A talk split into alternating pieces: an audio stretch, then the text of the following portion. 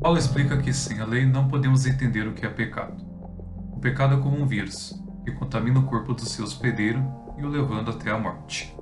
E assim nós estávamos, contaminados e condenados por causa do pecado. Isso é claro, se não fosse pela graça de Deus. Nos deu uma nova vida por meio do seu amor e também, é claro, mais uma vez, da sua graça. Mas como podemos alcançar essa nova vida? Bem, Paulo irá responder a essa questão no verso 15 do capítulo 8 de Romanos, onde será dito: Pois vocês não receberam o espírito que os escravize para novamente temerem, mas receberam o espírito que os torna filhos por adoção, por meio do qual chamamos Abba Pai.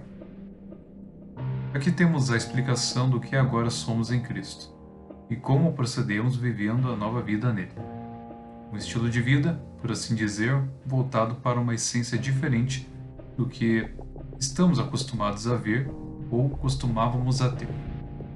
E Paulo também coloca em evidência a plena esperança que temos unicamente naquele em quem a natureza incorruptível irá se manifestar.